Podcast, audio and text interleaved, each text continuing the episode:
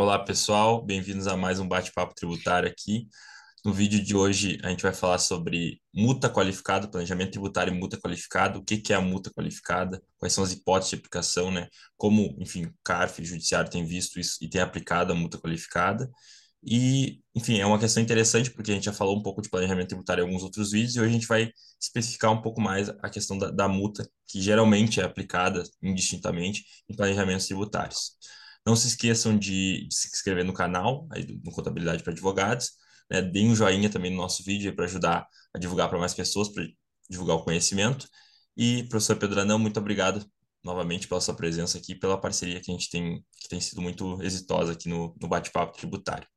A palavra é sua. Eu que agradeço, Jorge. Vamos falar de um tema bastante interessante, que é aplicação ou não da multa qualificada nas operações de planejamento tributário, que é essa grande discussão, né? Deve-se ou não deve se aplicar? Então, eu preparei uma pequena apresentação para a gente poder é, entender melhor esse tema. Vou compartilhar, compartilhar para vocês, né? Então, vamos lá. A questão da da aplicação não da multa qualificada. Então, antes, antes de poder desenvolver o tema, vamos ver a base legal, né, Jorge? Onde está isso na lei, né? Qual que é a, a fundamentação legal para aplicação da multa qualificada? Então, a gente tem, tem que ir lá no artigo 44 da Lei 9.430 de 96, né?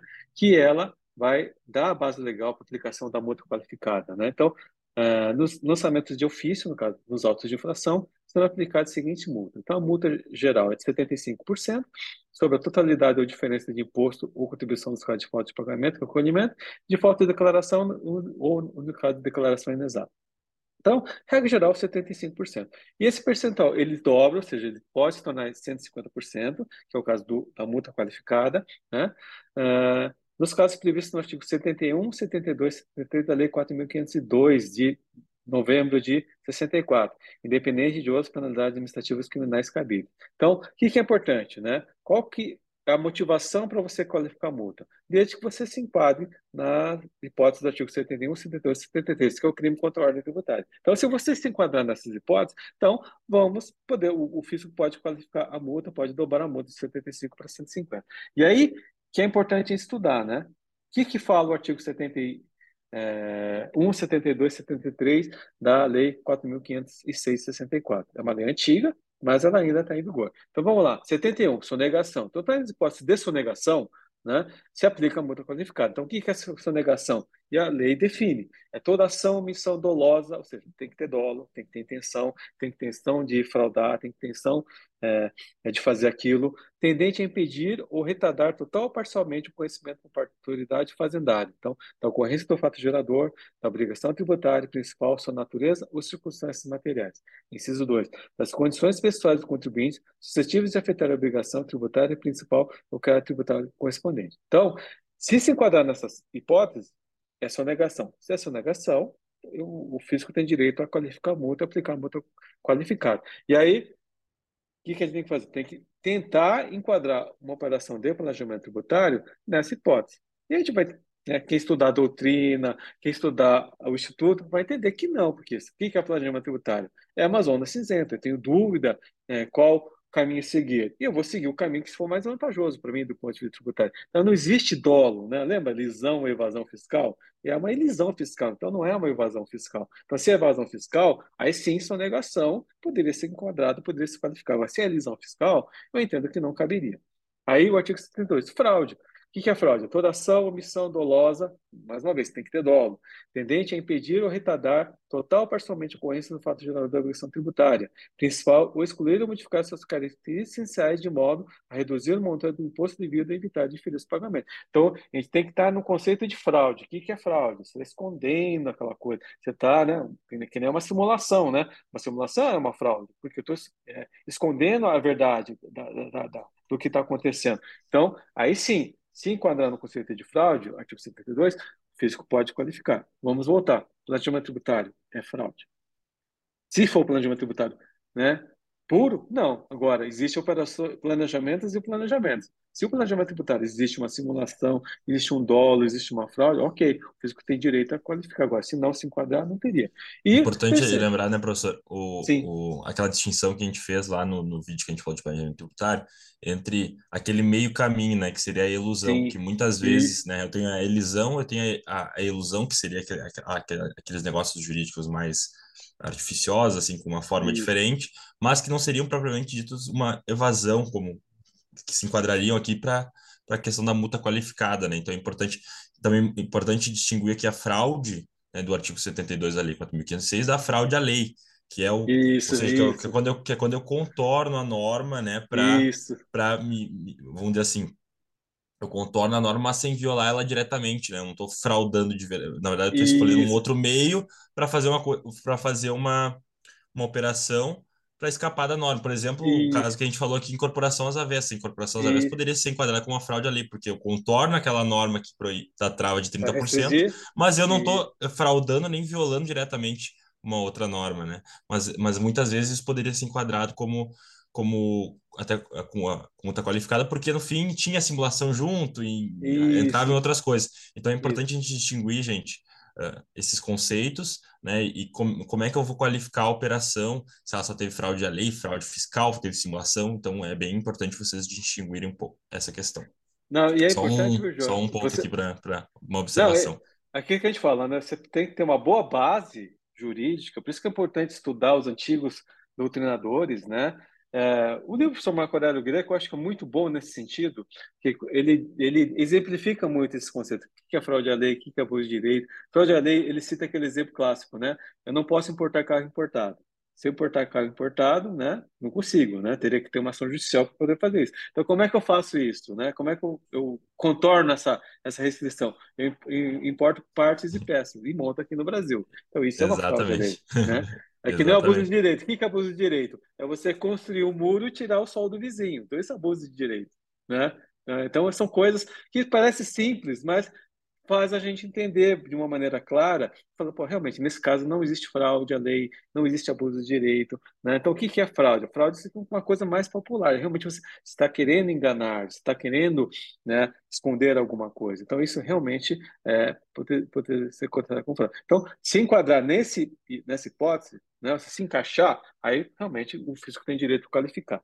E aí tem o último, né, o 73, que é o conluio, né, ou seja, quando é, o ajuste doloso entre duas ou mais pessoas naturais ou jurídicas, visando qualquer defeito civilista no artigo 71 e 72. É o caso do caso separa, aquilo poderia ser um conluio. Então, comprador e vendedor, né? Então, na verdade, fazendo uma compra e venda de participação societária, utilizam daquele instituto para fazer em poucas horas? Poderia ser um. Então, poderia. Eu poderia aplicar uma solidariedade né, entre as partes, porque eu sei que você está fazendo coisa errada, eu concordo com isso, então eu estou participando disso. Então, o fisco poderia até é, fazer a responsabilidade solidária. Então, então, se enquadrar nesse, nesse item, também poderia colocar. Então, a gente sabe que o físico às vezes não sabe usar bem isso, né? A autoridade fiscal, infelizmente, não sabe utilizar bem isso, né? Porque muito deles não tem formação jurídica, né? E acabam fazendo o que acham que é, que é o correto, né? E por isso que o contribuinte acaba conseguindo reverter isso quando vem em julgamento do CAR. Mas se ele soubesse utilizar isso de maneira adequada, como a gente está estudando aqui, eu, eu acho que tem muita coisa que não se sustentaria. Né? Então, acho que isso que tem que tomar bastante cuidado. Tanto é que a gente vê, né, Jorge, muito acordo que faz, ah, isso é fraude à lei, isso aqui é abuso de direito, isso aqui, né, simulação. Só que você vai ver que não é simulação, não é fraude à lei, não é abuso de direito, na verdade é outra coisa que não é aquilo que o, o, o relator do caso está querendo colocar. Né? Então, é importante a gente entender o artigo 44 da, da lei, né? É, e depois o artigo 71, 72 73 da Lei 4.564. Né? E aí, né, aquela coisa, planejamento tributário às vezes é muito qualificado. Então, o que é o planejamento tributário? Né? É zona cinzenta, como falei. Ou seja, tem uma dúvida né, na interpretação. Né? Ou seja, o que, que eu devo fazer? Né? Sigo esse caminho ou sigo esse caminho? Eu posso optar em seguir um caminho mais vantajoso do ponto de vista tributário. Né? E a elisão fiscal, né? ou seja, é lícito. Então, se é lícito, né? lembra o artigo 71, 72, 73, qual que é o pressuposto? Dolo, tem que ter dolo né? Direito penal tem que ter intenção de cometer aquele crime, tem intenção de enganar o fisco, tem intenção de, de fazer algo de errado. E nesse caso, se for o planejamento tributário legítimo, não teria esse requisito. Aí você falou, né, Jorge, da ilusão fiscal. A ilusão fiscal também cairia nisso, né? Porque também né, existe uma dúvida em relação àquilo. Então, a lei não é clara, a legislação não é clara, o que, que eu vou fazer? Eu vou seguir aquilo que eu acho que é mais vantajoso. Né? Então, caberia a jurisprudência ou próprio o poder público regulamentar essa matéria.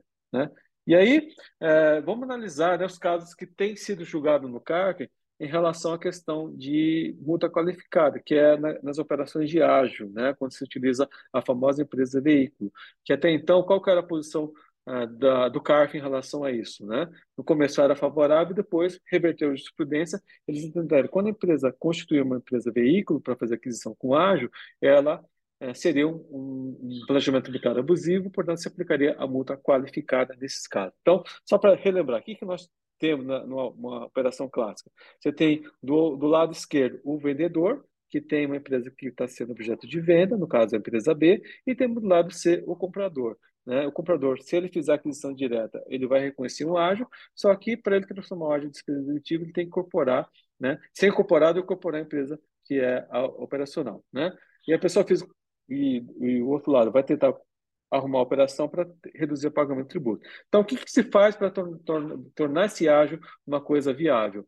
Eu crio uma uh, empresa veículo, ou né, era chamada de cash company, com os recursos necessários para fazer a aquisição de investimento.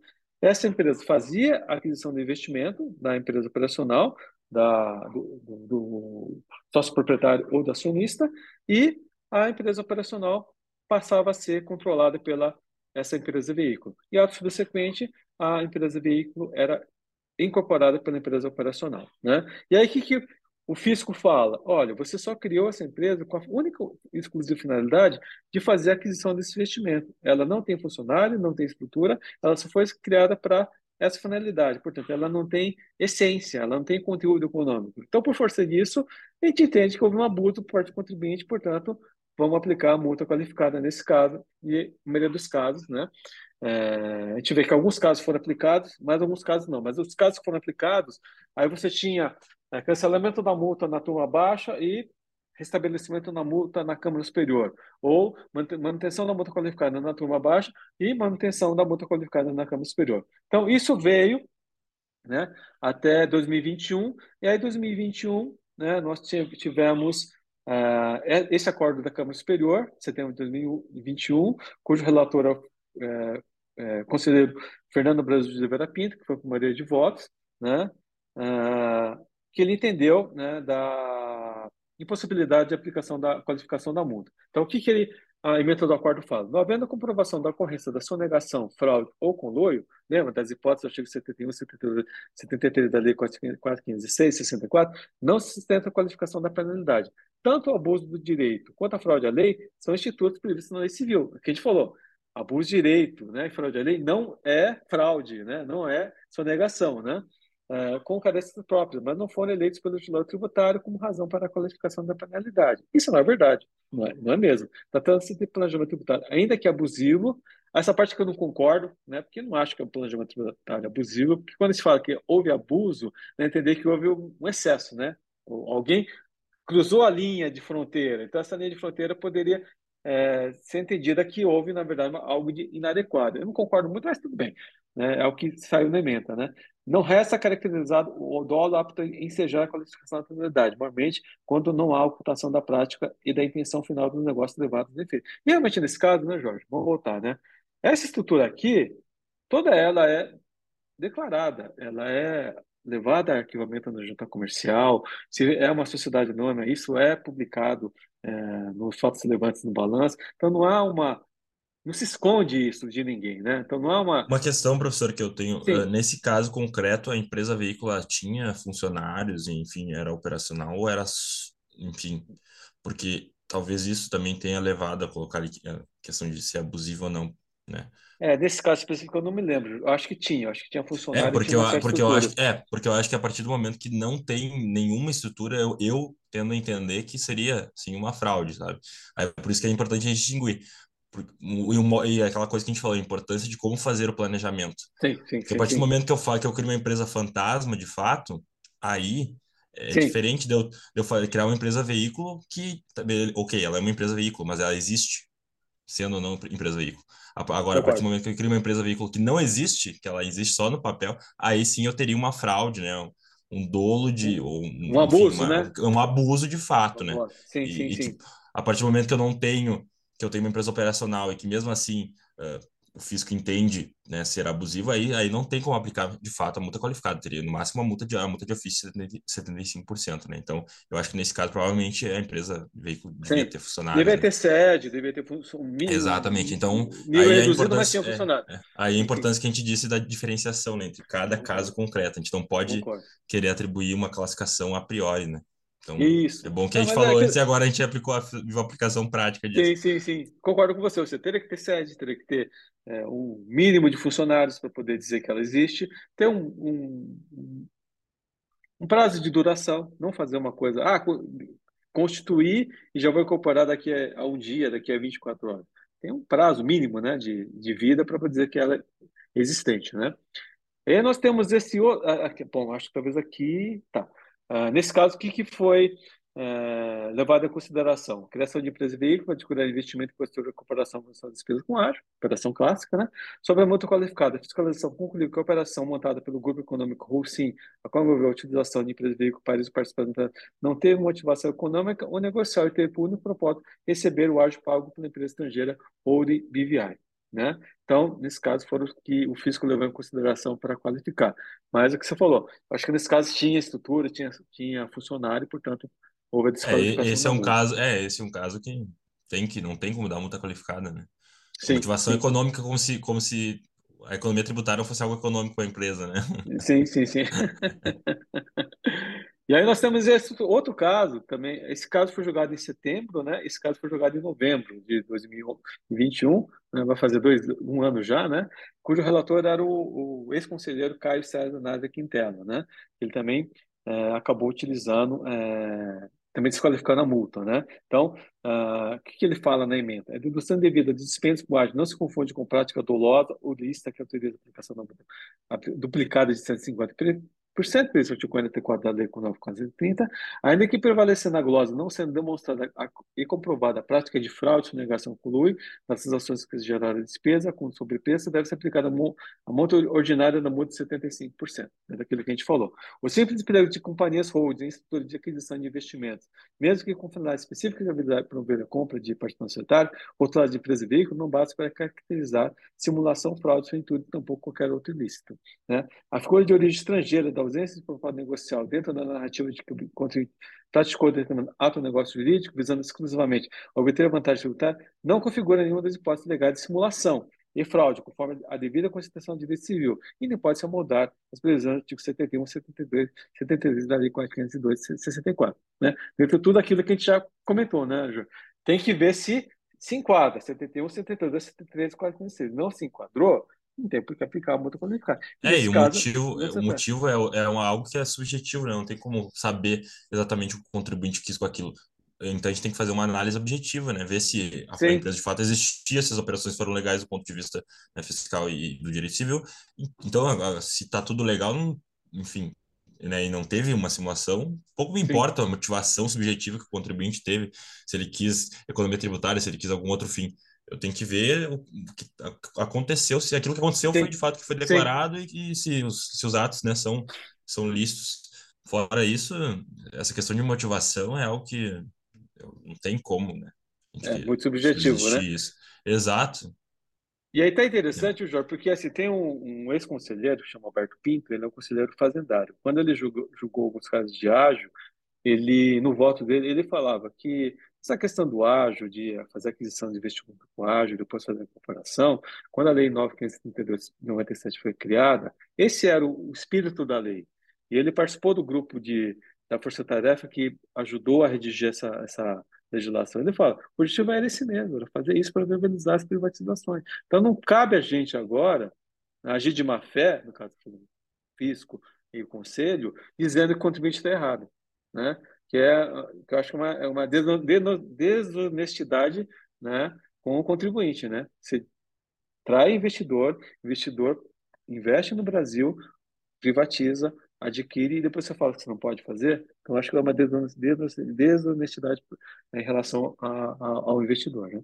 Aí temos o outro caso também, né, que o, o conselheiro Caio julgou também na mesma sessão, né, de um outro contribuinte. Né, na verdade, ele repete os fundamentos, né, é, do, do, do, acordo anterior, também entendeu que a multa qualificada não se sustenta nos casos das empresas de veículos. E não só para empresas de veículos, né, Jorge? Para qualquer operação envolvendo planejamento tributário, né, ou qualquer operação que o fisco aplica a multa qualificada, volta a falar, tem que ver se se enquadra no artigo 71, 72, 73 da Lei 446 e 64. Se enquadrou, ok. Né? Agora, se não se enquadrou, não se aplica, tem que se afastar. Exatamente. Então, acho é um, é um tema interessante, né? Um tema que é, gerou muito, estava gerando muita preocupação por parte do mercado, das empresas, né, dos contribuintes em relação a isso. Muitos estavam indo para o Poder Judiciário para poder reverter esse entendimento, né, para poder fazer. Uh, e parece que não, né? 75% de multa é um valor bastante elevado, né? Então, se reduz muito se você desqualifica a multa. Então, vai discutir não só a questão da, do, do ágio, mas também vai é, discutir a questão da desqualificação da multa. Né? É, e, e, é, é interessante porque é bem recente esses julgamentos começaram a diferenciar a questão de, ah, tem planejamento tributário que é evasão, né?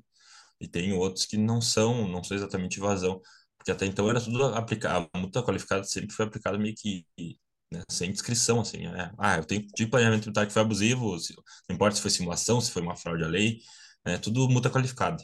Então, e acabava que contribuintes que, enfim, o contribuinte fazia uma sonegação, ele era tratado da mesma forma que o contribuinte fazia um planejamento tributário que era entendido como abusivo pelo fisco, sim, né? Sim, sim. Então, tratava, tratava de forma igual contribuintes em situações distintas. Né? Então, isso, ou seja, havia, querendo ou não, uma violação à, à igualdade, né? Sim. Não, sabe o que é o pior, Jorge? Que, que, que, a gente percebe, né? A gente sabe, né? A gente trabalha com mercado, né? Você está começando agora, você já, já ouviu falar. Tem muito contribuinte que faz essa negação, pratica mesmo de maneira deslavada. Infelizmente, não tem interesse de, da fiscalização, de autuar, porque o valor do auto não vai ser muito interessante, porque vai dar trabalho, porque, né? É, não vale a pena. Então, o que, que, que interessa? Que isso ouviu, inclusive, de Receita Federal. Para o fisco interessa as empresas tributadas no lucro real, que são 3 mil no Brasil. Né? Por quê? Vai ter auto de inflação do montante valor. Então, interessa para você chegar num banco e ficar lá um ano estudando. Interessa chegar na farmacêutica e ficar fiscalizando o preço de transferência. Por quê? Vai gerar alta de inflação de milhões. Para que, que eu vou fiscalizar padaria, um bar na esquina ou uma distribuidora? Eu vou num fabricante, que é muito mais interessante. Né? E ele é obrigado a entregar informação para mim. Então, é, infelizmente, é o que você falou, existe essa injustiça fiscal, né? É, exatamente. Que bom que a gente está agora começando, né, a ter uma, ter uma mudança nisso. Eu acho que até tem alguns artigos interessantes sobre o assunto, não lembro agora, que tratam dessa questão dessa diferenciação entre quando é que eu tenho que aplicar multa qualificada. Eu acho que até o, tem, uma, tem um livro, né, do, do, do Bruno Fagerstein sobre multas, né, no direito tributário interessante também. Sim, sim, sim. Que ele, tra que ele traz esse, esse, essa questão. E tem um outro livro, peraí, que eu vou pegar aqui. Que é esse aqui, ó. É do Eduardo Alperin, hum. né, esse livro aqui, que é a multa qualificada no direito tributário. Então, para quem quiser estudar o, a multa qualificada, né, enfim, um livro só sobre isso, esse é um livro interessante, dá para comprar lá na, na editora NSM, eu acho que, que publica os livros do BDT. Hum, então fica, fica a dica aí para quem quiser estudar um pouco mais, de forma mais profunda, o tema da multa qualificada. E, enfim, a dica da estante tributária aqui pro pessoal. Importante, importante, importante, importante. Muito bacana, acho, muito interessante. Mas, mas acho que é isso, professora. teríamos outros pontos, né? Enfim, esse assunto também. Sempre, todos os assuntos que a gente fala aqui poderiam ser explorados mais profundamente, né? Mas a gente sabe que tem até pela questão de tempo aqui, a gente tem que, enfim, tem que fazer vídeos rápidos, né? Pessoal introduzir. Quem quiser se aprofundar, pode chamar o professor Pedro Anan, pode me chamar também lá no Estante Tributário, por dicas de, de leitura, de conteúdo, que a gente, ou comenta aqui também que a gente entra em contato.